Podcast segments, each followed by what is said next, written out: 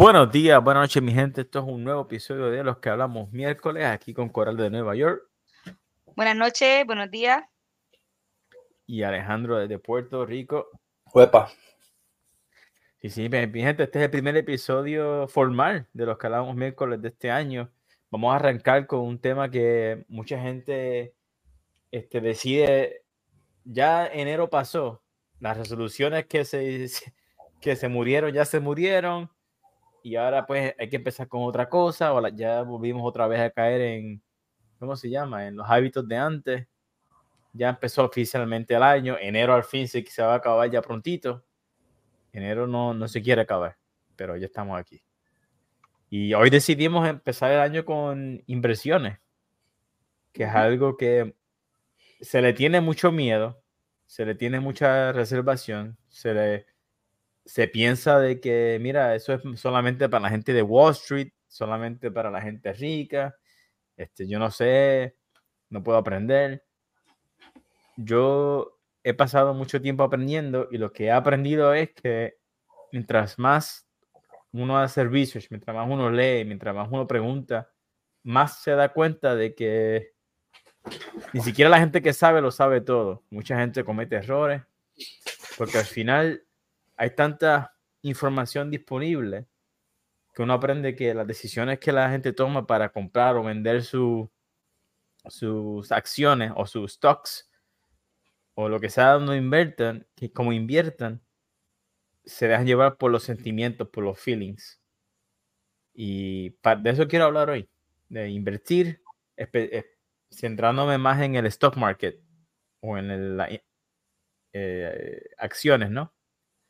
A entrar un poquito en, el, en la semántica del tema y empezar por ahí, a nivel lo más básico posible. Este, porque pues es algo que creo que más gente debería exponerse. ¿Ustedes invierten, han hecho algo parecido a esto o no? ¿O solamente yo? Yo empecé ahora. ¿Qué vas a hacer Ahora- ahora? Ahora Está mismo. mejor que yo, que no, no. Porque estaba actualizando la cuenta y ahora mismo. Ok, ok. Muy Pues es un bien. paso importante. Es un paso importante. Yo, yo escuché a alguien que dijo, si ustedes creen que invertir es arriesgado, no se, no se pueden ni imaginar el costo de no invertir. Este, cuando tú pones tu dinero en el banco, eh, el banco te da un por ciento de interés. Y después con tu nada. dinero, El banco te da nada. El banco no te da nada al final de cuentas y con el dinero que tú pones ahí se lo prestan a otro y le cobran intereses con tu dinero. Así que el, el banco Ujú. hace su dinero. Y si la inflación, que es que los costos de los bienes este, sigue subiendo, tu dinero no tiene valor. O sea que si tú aguantas tu dinero en 100 años, eh, vamos a ponerle 30 años en el banco a un por ciento, 5% de interés y la inflación sube 15%, la matemática dice que perdiste, tu, que perdiste el dinero, que no vale lo mismo. O sea, por eso es que cuando nosotros estábamos creciendo, una bolsa de Doritos costaba 50 centavos. Más hasta Era pesetas. compraras porque había unas pequeñas pesetas. Exacto. ¿Y ahora exacto, cuánto vale? un- 1.29. 1.29, sí, si tienes suerte. Las latas de Coca-Cola, 50 centavos. Ajá. Y tú puedes- 50, 60, 75. Habían como cinco precios. Ahora es un. Exacto. Ahora es uno. Por la lata. Y dos, casi 2 dólares la de 20 onzas. Sale más barato en comprar uno- la, la de 20 onzas que la lata. en. En algunos A veces sitios la tres- botella- 3.75 puede costarte una de 16 onzas. No, 3.75. ¿cuánto? 3.75 en Sí. un vending machine. Un, una, Ok. y una botella de agua en el cine, 6 pesos. Ujú. 6 dólares. Una botella de agua. Diablo. Así que, mm, aparte de todo eso, pues está complicado. Y ahora mismo estamos en una época en donde, gracias a múltiples, múltiples factores, pues la inflación subió un montón cuando el dinero efectivamente pierde valor porque el gobierno decide vamos a imprimir más dinero.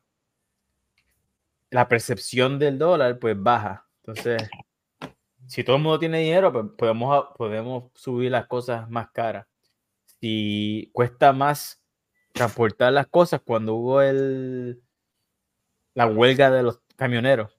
Que los camioneros estaban quejando y, y ahora hay que pagarle más a los camioneros, pues los precios de las cosas suben.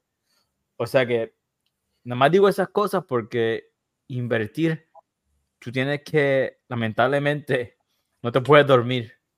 Tú puedes descansar, pues tú pones tu dinero y tienes fe de que va a subir, pero tienes que estar pendiente. Tienes que ver, por ejemplo, si tú inviertes en una, en una compañía que hace granola, tienes que ver de dónde es que ellos obtienen su grano. Porque si hay un fuego, un tornado en esa área, pues ahora ellos, ellos van a tener que traer el grano de otra área. Y ustedes saben que se- ese costo de traer ese grano a esa fábrica le va a restar al bottom line. O sea, si antes tú hacías 50 centavos por cada barra y ya te cuesta 10 centavos adicionales traerle el grano, pues ahora solamente vas a hacer cin- 40 centavos por cada barra que vende. No sé, es un ejemplo rough de, de lo que quiero decir. Interesante. Ajá. La- las compañías que uno invierte, pues cada compañía que está puesta en el stock market eh, tiene que reportar lo que gana. Hay una, hay un- eh, y, se, la- se le puede encontrar esa información disponible en cada página. Si, si tú vas a tesla.com y pones investors, investors relations, relations ese es el código que tienes que buscar. Todas las compañías tienen Investor Relations y va a encontrar todas las publicaciones que ellos dicen a la gente que invierte cuál es el outlook, cómo es que ellos ven las cosas. Eh, por ejemplo, la, cuando pasó COVID, la gente que no, la gente que vende ropa decía, mira, este, la gente no está comprando ropa porque no sale más afuera. o sea que eh, ¿qué vamos a hacer? La gente no se va a poner linda para estar en la cámara, en Zoom. O no va, quizás compren topes, pero no pantalones. Un peque- Así que antes de invertir, debes hacer la asignación de orientarte de la compañía o de lo que sea que vayas a invertir. No solamente connocerlo así de, ah, esta- esto me suena, déjame hacerlo, sino que Sí, sí, sí. hacer un, un Pero deep- No hacerlo por, no hacerlo por ver, no me gusta, como, pues, como, como escuché que compra, compra con lo, con lo que usa, pero realmente no, no es tan viable. compra por lo que sabe. Pero es importante saber, sabe, es importante saber que antes de invertir, uno tiene que conocer cuánto uno puede invertir cómodamente. O sea, que antes de tú decir, mira, voy a poner 100 pesos, 200 pesos, una práctica común es hacer un budget personal. Mira, después que mis necesidades estén met, yo puedo entonces este, invertir acá. Y, y ese es el tip que si tú vas a cualquier libro de, de inversiones que lean, que diga inversiones para principiantes, te va a decir, antes de invertir, pon tus cuentas en orden y ten un, lo que tú consideres en, en, en savings, una cantidad responsable. Pueden ser dos, se me quedo sin trabajo hoy día, este, voy a estar dos, tres meses a salvo con estos savings y así. Y tú sacas el por ciento que puedes invertir basado en eso, en esa calculación para empezar. Y puede, hay una, algo que se llama paper trade o, que tú puedes simular. Tú puedes hacer un portfolio de mentira, como decir Dungeons and Dragons, que tú dices, mira, vamos a suponer que estos 500 pesos eh, compré en esto, esto y esto, basado en, en cualquier y tú puedes ver cómo eso sube o baja y puedes ver tu simulación de tus decisiones. Se llama Paper Trade y es casi es gratis en muchas páginas y una buena herramienta.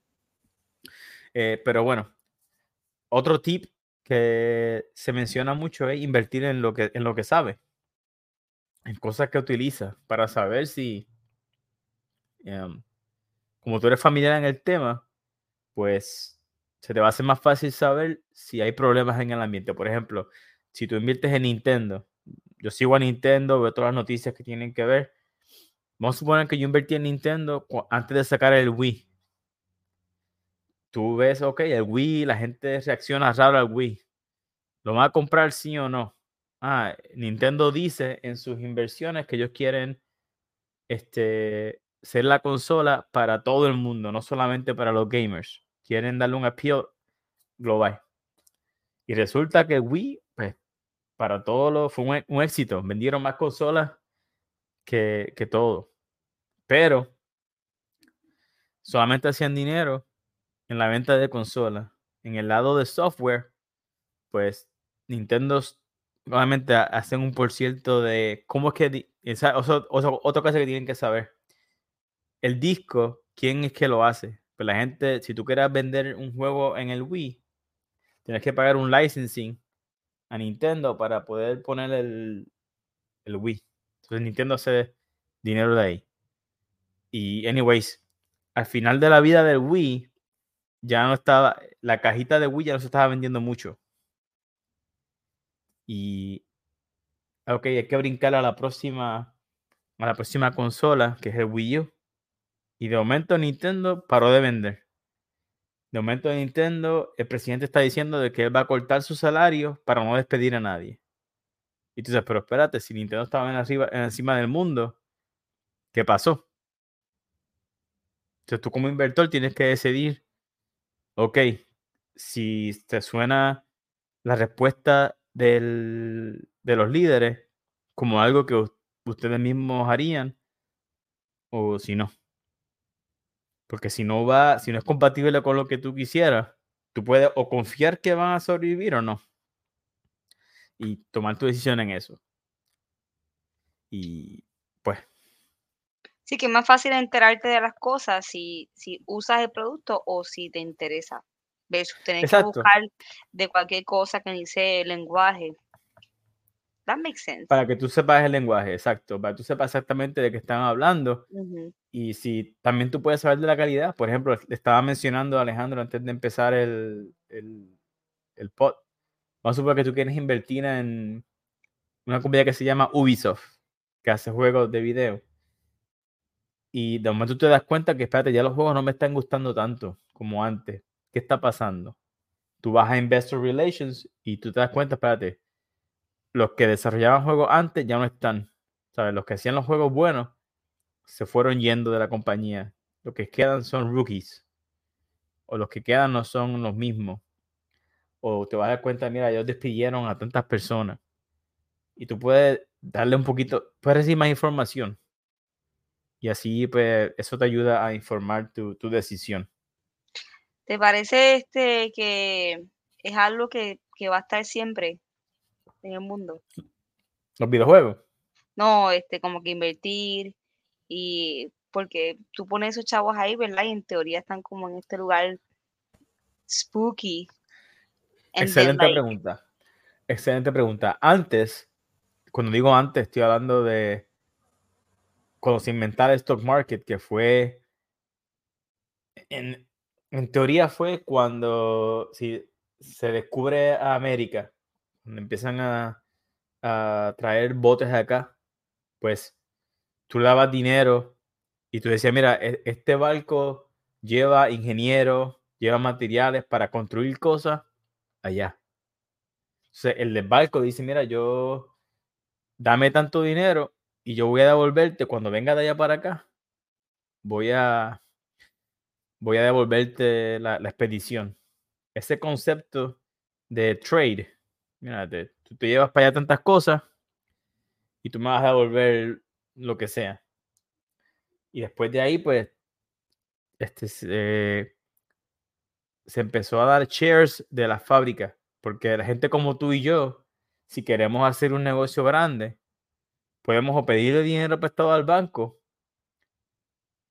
o intentar agarrar todo lo que tenemos y prometerle a la gente de que, mira, si me invierten en mí, pues en el futuro va a costar más dinero. Y así es que funciona esto. Y, y pues cuando la compañía se vuelve pública, significa que todo el mundo entonces puede comprar y añadirla ahí. Otra forma de invertir que es muy común con la gente que se retira, la gente que no quiere hacer mucho esto, compran lo que se llama mutual funds, que es que escogen a una compañía que se encarga solamente a comprar eh, stocks y aguantarlo. Entonces ellos tienen un, se llama portfolio. Cuando tú tienes diferentes cosas, se llama un portfolio. Por ejemplo, tú puedes tener un portfolio, mira, yo voy a tener un portfolio de, las compañías de carros que me gustan. Voy a tener un portfolio de compañías de real estate o que tienen apartamentos. Esos son buenos porque te pagan dividendos cada vez que los inquilinos pagan renta. Después que se, eh, se pagan ellos mismos, ellos tienen que darle a los que compraron los shares. Y, un poquito... y, antes, antes de entrar así como que, ¿verdad? En, en, en la compañía y eso, ¿cuál tú crees que sería el primer paso después de tener un budget, ¿verdad? Y después de buscar mm. los investor relations, ¿hay algún app que yo deba de, de decir, ok, voy a empezar por aquí, voy a empezar por allá? le pregunto a Alex que si este es una buena decisión o como que baby steps. ¿Cuál será el primer baby step? Porque a veces en Google yo veo, le puedo decir, ah, los stock y veo los, las cositas rojas, el, ¿verdad? La montañita. Excelente pregunta. Excelente pregunta porque me adelanté, me adelanté, ¿verdad? Eh, antes, la, se, la, se llama brokerage. La, la gente que compra el stock por ti antes, cada vez que tú comprabas un share o cada vez que tú hacías una acción, tienes que pagarle al banco o a la entidad una comisión o un fee. Entonces, a veces, si tú quieres comprar algo que costaba 15 dólares, tienes que pagarle 10 pesos al banco por cada transacción. Tienes que esperar a, ok, voy a invertir 100 pesos y le voy, a, le voy a pagar 10 al banco. Que eso no suena mucho, pero cuando vas añadiendo, o sea, si compras 100 pesos 10 veces, pues ya gastaste, este, ah, cuando pasen 10 meses, ya gastaste lo que podías invertir en un mes, lo gastaste en fees nada más. Y ya, pero ya no es así. Ahora están las aplicaciones que te, te lo dejan hacer gratis, como Robinhood, eh, Mumu. Hay muchas, eh, y de hecho hay bancos que pueden investigar si los bancos que ustedes tienen les permiten hacer un brokerage account y, pueden comprar stocks por ti. That's a good idea. Yo lo hice, yo hice Robin Hood y en el trabajo hay uno también. Pero ese es como que más complicadito. O sea, bajé Robin Hood y estoy usando ese mientras tanto. Sí, Robin Hood es bueno porque es más sencillo. Eh, parece hasta un juego. Tú, tú haces dos o tres clics y los compras. Eh, y ya. Tú pones el. Cada compañía tiene un número, un nombre que tú puedes buscar mío, mi favorito es Tesla, T-S-L-A. Y, y ya, o sea, compra, hay dos formas de comprar. Lo puedes comprar por share o puedes invertir y comprar la, la, mitad de un share, por ejemplo. Si un share vale 180 pesos, nomás tienes 90 dólares, pero quieres comprar Tesla, pues compras 0.5 shares o la mitad de lo que vale cuando tú, cuando tú vas a tu profit, vas a tener 0.5 shares. O sea que puedes, no, no tienes que comprar un share eh, completo si no puedes. Y así, eso es otra forma de, de verlo. Y, y pues, eh, hay compañías que te dan dividendos, que cada tres meses te dan un porcentaje de lo que ganan, o cada seis meses, depende de lo que sea. Eh, y hay que investigar.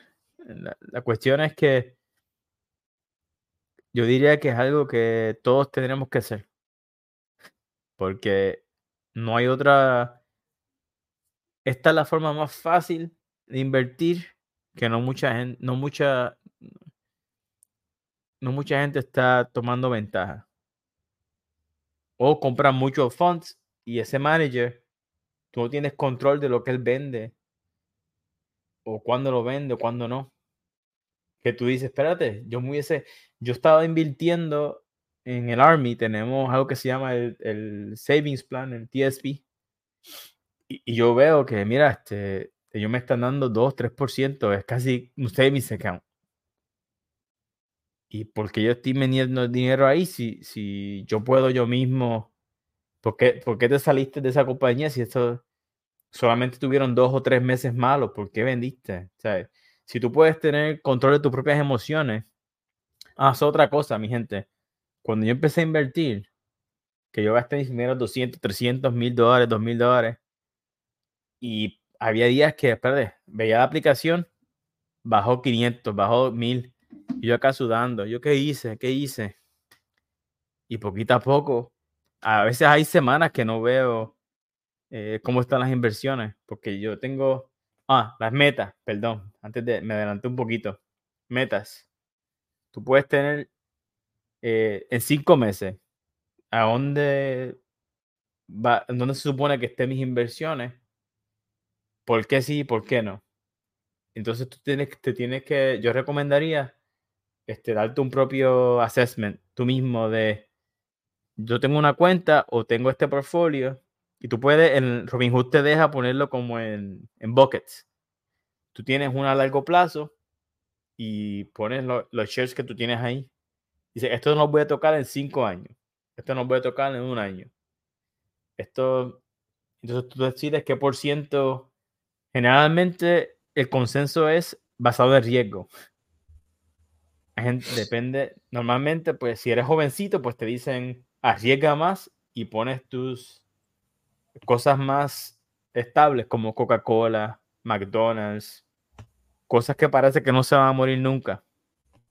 Google, eh, Apple, cosas que están ¿sabes? bien establecidas, pues eso le llaman a los, ¿cómo que le llaman? Se me olvidó, pero a cosas que sean constantes. Eso es, eso es lo que dicen a la gente que, entonces mientras más vas, te vas creciendo, más te vas poniendo viejito, pues vas cambiando de arriesgado a, las cosas más aburridas, más estables. Pero eso de los buckets, eso, esto que dice que no puedes tocarlo, no puedes, por ejemplo, tuvo un ejemplo que le metes mil pesos a, Tesla, por ejemplo. Ajá. No le puedes meter chavo ya después que está trancado, que pones esa cantidad en eso. No, esto es tú mismo, tú decides, esto es mentalmente. Ah, ok, no, no, es un bucket, yo no, vi, no vi el bucket ese en la aplicación, me perdí. No, es que esos son solamente, son solamente este, como tú pones un título en la parte de arriba, pones groups, grupo. Y tú puedes mover las cosas como tú quieras, pero solamente por compañía. O sea, tú no puedes, tú mentalmente tienes que decir, mira, compré tres shares de Tesla, por ejemplo, o de Google, y esto no lo voy a tocar en cinco años. No lo voy a tocar en diez sí, a ver qué pasa. Tienes que hacerlo tú mismo. Exacto. I like that. Tienes que hacerlo. Este, porque si no lo haces así, pues vas a tener la propensidad que no es, no es saludable. Yo me acuerdo que fui a un viaje a, visitar a mami y ese mismo día Tesla estaba reportando eh, los earnings. Yo estaba nervioso porque eh, en aquella época, pues era make or break. Ellos estaban empezando a sacar el modelo 3 y tenían muchas complicaciones. Y si no hacían eso bien, pues se podía. Eh, todo el mundo decía que se iban a ir la quiebra. Y pues estaba nervioso y pendiente. Y ¿para qué voy a estar nervioso si yo no puedo hacer nada al respecto? Tú inviertes porque yo confío que Elon Musk, que es el hombre que hace todas esas cosas, va a ya hizo, ya he hecho milagro, pero eso lo, eso lo aprendí después, a desarrollar esa, invertí en otras cosas que debía haber sido más hábil también. Había una compañía que se llamaba FUB, Archimoro se llamaba, y tenía mucha promesa. Tenía, ellos hacían un carrito que tiene tres ruedas, súper gufiado. Ellos querían este, rentar, querían hacer este, venta a la gente, pero no me di cuenta de que, espérate, ellos no han vendido, o sea, no tienen la capacidad de vender tantos carros, pero ya, tiene, ya contrataron a un montón de gente porque mucha gente invirtió en ellos. Mucha gente invirtió, vio, vieron, había muchos youtubers que estaban dándole hype a esta compañía y debajo, si me hubiese prestado atención, me di cuenta, mira, ellos no, no tienen la capacidad de vender tantos carros porque contrataron a 10 gente de marketing. Si, aunque le pueden dar marketing a un millón de personas, pero solamente pueden vender cinco carros al mes, por decir así. Y cinco carros al mes, con cinco carros al mes, tú no puedes mantener la compañía a flote. O sea que me debía haber dado cuenta, pero me enamoré, entonces no, no quería hacer mi asignación, no quería. Y pues, perdí. me pasó una también. Ya, yeah. son lo que, ¿verdad? In the end, como tú dices, es arriesgarse, hope for the best. Por eso es que tiene que hacer un budget, porque entonces, pues. Sí, pero también eso es importante. Yo me enamoré de esa compañía y me cegué. Y dije, ah, no, esta gente son buenos, ellos van a rebotar y no vi que no estaban tomando decisiones inteligentes. No vi que, mira, este, si ellos no despiden a la gente que contrataron, este, esto se va a acabar. Porque ellos no van a poder no van a poder hacer la fábrica que haga más carros para sostener este movimiento. No lo vi. Y pues, eh, así que a fin de cuentas, para asumir todo lo que he dicho, hay que invertir porque es mucho más arriesgado no hacerlo. Eso lo, eso lo quiero poner bien firme. Eh, segundo, hay muchas formas de comprar acciones. También puedes invertir en negocios tú mismo, puedes invertir en muchas cosas, pero en este episodio me quiero enfocar en los stocks, que es lo más eh, sencillo. Hay muchas plataformas, Robinhood, Mumu, tú pones en Google cosas para este, invertir, te va a aparecer un montón. Eh, como consejo, ah, pongan su budget en orden para que no, no se sientan con la tentación de venderlo, sus acciones cuando menos lo necesiten. Porque no hay nada más triste que, que vender algo cuando está abajo. Y pues, este, tener tolerancia y comprar. Este, ¿Alguna pregunta? Ya nos falta poquito tiempo. ¿Algo que ustedes crean que debo abundar más? No, para la próxima, los criptos, porque eso me tienen, eso sí me confundió bien brutal. De hecho, los criptos. Eso va es un mundo Yo de cripto no sé mucho. Me gustaría hacer un episodio del concepto del dinero. Yo creo que lo hicimos en los podcasts completos, que habló un poquito de cómo el dinero solamente es emociones, porque no existe. Antes el dinero representaba oro. Tú en los... Eh, ¿Hasta qué año fue? Creo que hasta Nixon. Todavía era oro. tú podías ir al, banco y agarrar el oro. Ah, yo, no quiero ya este dólar, que es lo que representaba oro. Dame oro. Y el oro era lo que, lo que valía en verdad. el, el dólar significaba oro. Ya no, ya no es así ahora el dólar representa un pedacito de Estados Unidos, pero es imaginario. hay una cantidad de dinero que crean de nada que supuestamente representa eh, el crédito de Estados Unidos a o sea, como entero. Y básicamente estamos en confianza de que, y al final, por eso es que me gustó mucho el dicho de cuánta vida te costó tu trabajo.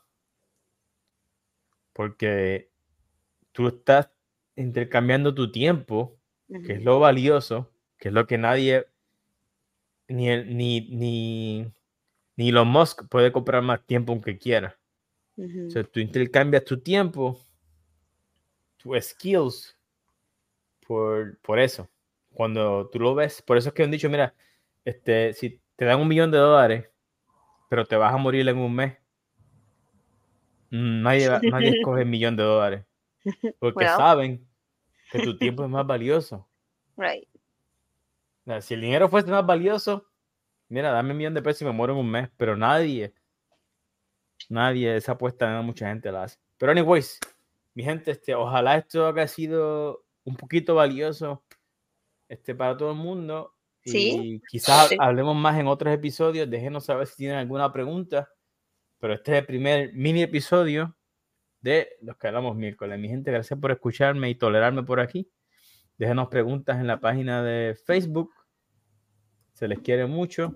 claro. Buena vibra. Y sabe que voy, voy a invertir. Después de, este después de esta media hora voy a orientarme un poquito más y lo voy a hacer. Vamos allá. Es vamos a ver. Vamos a ver. Pues, vamos para allá para el futuro. Bye bye.